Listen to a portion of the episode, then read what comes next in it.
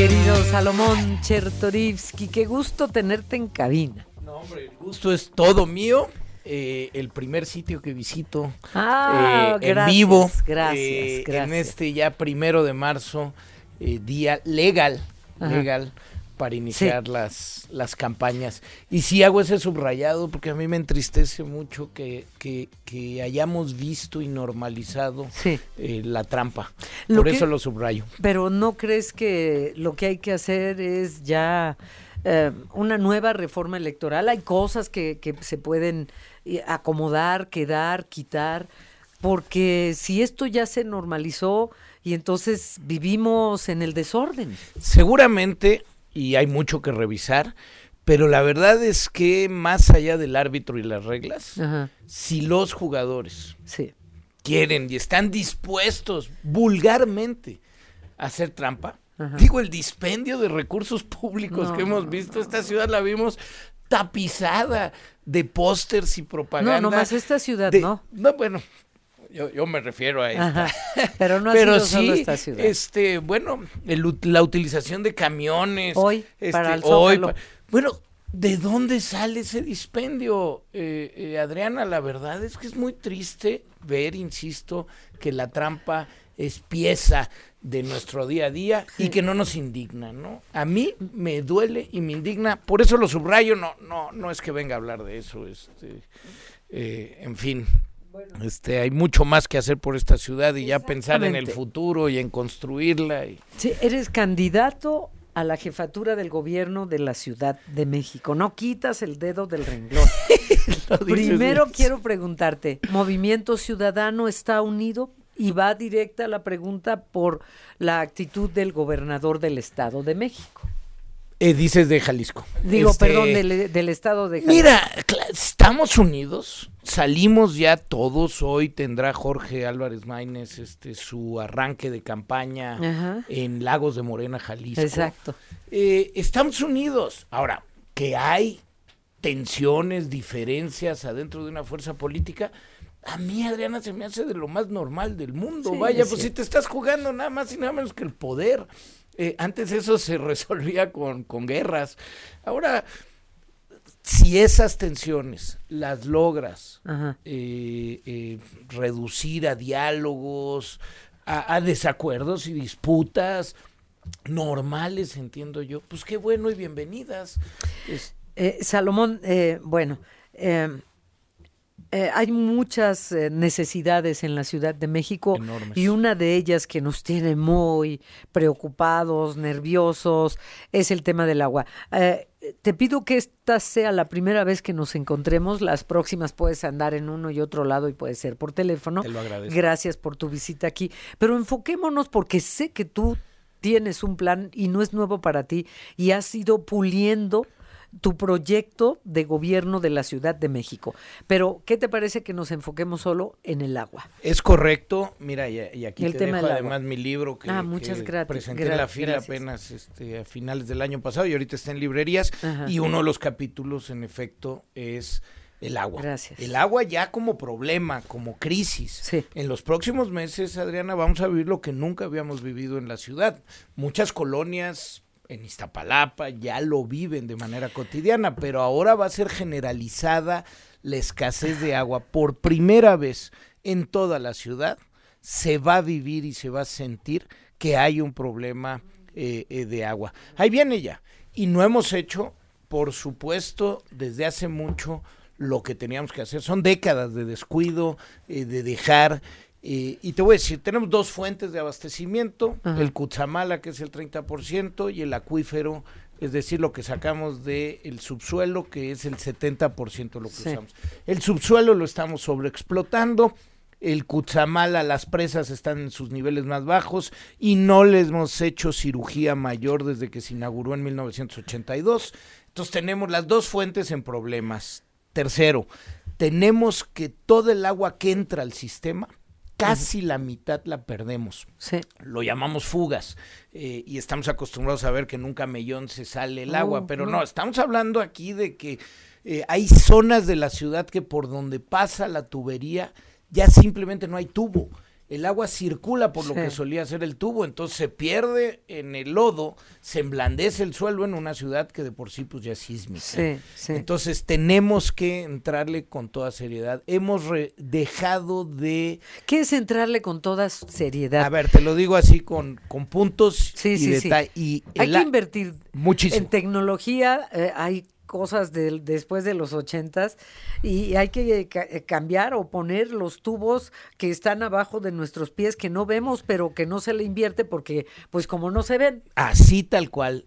Se ha olvidado entrarle Ajá. porque uno eh, es más sexy inaugurar un segundo piso y cortar un listón o, o hacer una línea del metro en seis años para poderla inaugurar aunque se te caiga Eh, eh, es lo de bueno el metro es necesario pues, es el por su- transporte es necesario pero no es necesario hacerla con prisas No. para que te salga mal y se construya mal Sí. necesitamos hacer las cosas bien Además, si se cayó el metro es porque, bueno, o sea, algo no, no le dieron mantenimiento, etcétera, pero los eh, expertos constructores a los que se les contrató en el gobierno de la Ciudad de México recomendaban que fuera bajo Subterráneo. tierra, subterráneo, pero es más caro. es más caro y tardas, tardas más, entonces no lo puedes inaugurar. Hay que apurarse. Entonces, más bien lo que hay que hacer es planes de largo plazo y entender que estas soluciones toman tiempo y que a veces no se van a ver porque están por debajo del, agua- del suelo Del como el agua. agua. Pero ahí te van.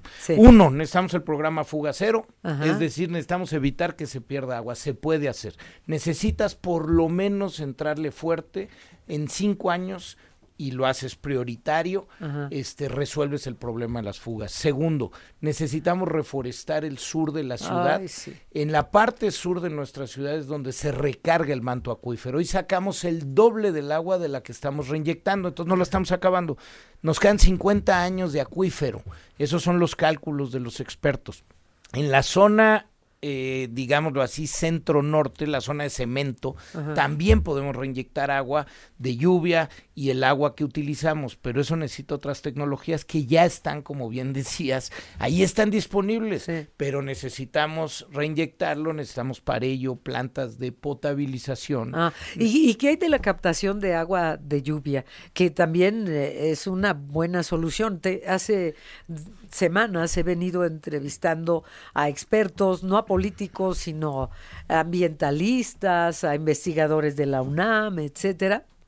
Y ellos proponen eh, la captación de agua de lluvia, Eh, inclusive ahora que empiece a llover, porque también tiene que ver con el cambio climático y que no ha llovido como esperábamos. Por eso hablas de reforestar. Ah, Necesitamos Eso es reforestar forzosamente. básico. Con ambientalistas eh, Sí. también he platicado aquí. Y dicen, eh, lo- todos los expertos hablan de la importancia no solo de reforestar, sino de trabajar en captación de agua de lluvia.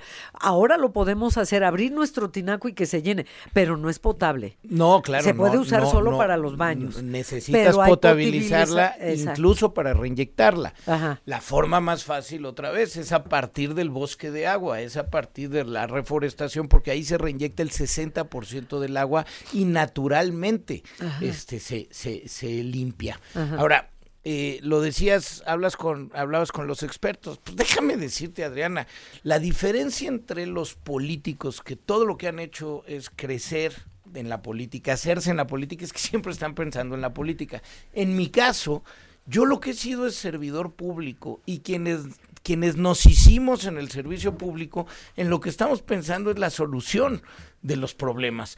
Por eso creo yo en esta contienda lo que tenemos que poner de frente son las propuestas, como el tema de agua. ¿Qué vamos a hacer? ¿Cómo lo vamos a hacer? ¿Cuánto cuesta? Sí. Dímelo en serio, no, no me vengas a hacer promesas de campaña, sino dime en serio cómo vas a resolver el tema del agua y que la gente pueda ver las propuestas y pueda ver las credenciales que tenemos, las diferentes candidaturas, para poder hacer lo posible. Tienes razón. Tienes dos contrincantes que están bien posicionados. Eh, eh, y tú estás en desventaja. Eh, Pues esto apenas inicia y en efecto, primero pues han hecho trampa, han utilizado recursos públicos, pero yo voy más... y empezaron antes que Pues tú. empezaron mucho antes, pero bueno, esto ya empezó, ya empezó. Eh, y ahora lo voy a demostrar y les voy a demostrar por qué esta ciudad que es bien inteligente, es una ciudad en serio rebelde, que no se conforma. Este, esta ciudad sí va a decidir y definir una vez que nos empiece a ver. Y la verdad es que no es lo mismo gobernar una alcaldía que entender la complejidad que tiene nuestra ciudad y para eso se necesita otro tipo de formación y preparación. Yo he estudiado durante mucho tiempo lo que se tiene que hacer y cómo se tiene que hacer. Siempre has demostrado amor a la Ciudad de México. Pues la verdad que sí, Adriana, yo la estoy desde hace mucho tiempo. Bueno, aquí crecí, aquí nací, aquí viví, aquí trabajé, pero además desde hace por lo menos dos décadas que la vengo estudiando y hace diez que la vengo estudiando con miras a poderla gobernar algún día, es decir, con miras a lo que se tiene que hacer. Entonces, pues sí, yo lo que voy a proponer en esta campaña son las soluciones que nos pueden llevar a una mejor ciudad. Y ahí es donde yo aspiro a contrastar con mis contrincantes, no con adjetivos, no con groserías, sí con nuestras credenciales, con nuestras hojas de vida y con lo que proponemos. Ah, pues qué gusto haberte detenido aquí en cabina, querido Salomón Chertorivsky. Aquí está su libro, aquí están sus propuestas. Oye, obsequianos unos para el auditorio, ¿no? Ah, pero ya, de una vez, este... Como mil podría... no, es que tenemos... Oye, si no, ¿con qué pagamos la campaña? Tenemos un amplísimo auditorio. No, no, no, no, no, te dejamos ahorita, por supuesto, te dejamos unos 10 libros. Yo, ah, yo creo que sí los traigo. Aquí está, este... Salomón Chertorivsky, una ciudad mejor que esta. 12 rutas para poner la capital en movimiento. Así es, son los 12 grandes problemas que ahora detectamos y sus soluciones. ¿Estás listo para el primer debate el 17 de marzo? De eso pido mi limosna y invítanos tú a debatir y que nos inviten todos. Ah, no, yo encantada, bienvenidos. Es la, es la forma en la que la ciudadanía puede ver de qué estamos hechos y qué proponemos. Vamos a hacer una cosa tú ya aceptas, te anoto. Ya, pero por favor. Salomón independientemente de los debates oficiales del Instituto Estatal, del Instituto de la Ciudad de México, independientemente de eso, te convoco a ti públicamente, ya aceptaste, vamos a, a buscar a, los otros dos aspirantes a, a, a gobernar la Ciudad de México y ojalá sea posible para que nos veamos en cabina independientemente de los debates del Instituto Electoral. Por favor, yo creo que, insisto, esta ciudad es una ciudad inteligente, merece, merece que los, los que estamos contendiendo nos creamos eso para poderle hablar a la gente como se merece. Salomón, muchas gracias por tu visita. Gracias a ti. Y estamos en contacto. Por favor. Esto apenas empieza. Para apenas comienza y no, no, voy a parar un minuto de los 90 días hasta conquistar el alma, el corazón y el cerebro de los capitalistas. Y gracias por los libros, 10 para nuestro auditorio. Sí, 52 58 13 75.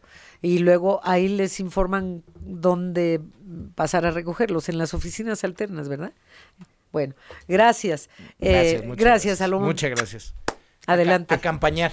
A acompañar, váyase ya. Vamos a una pausa.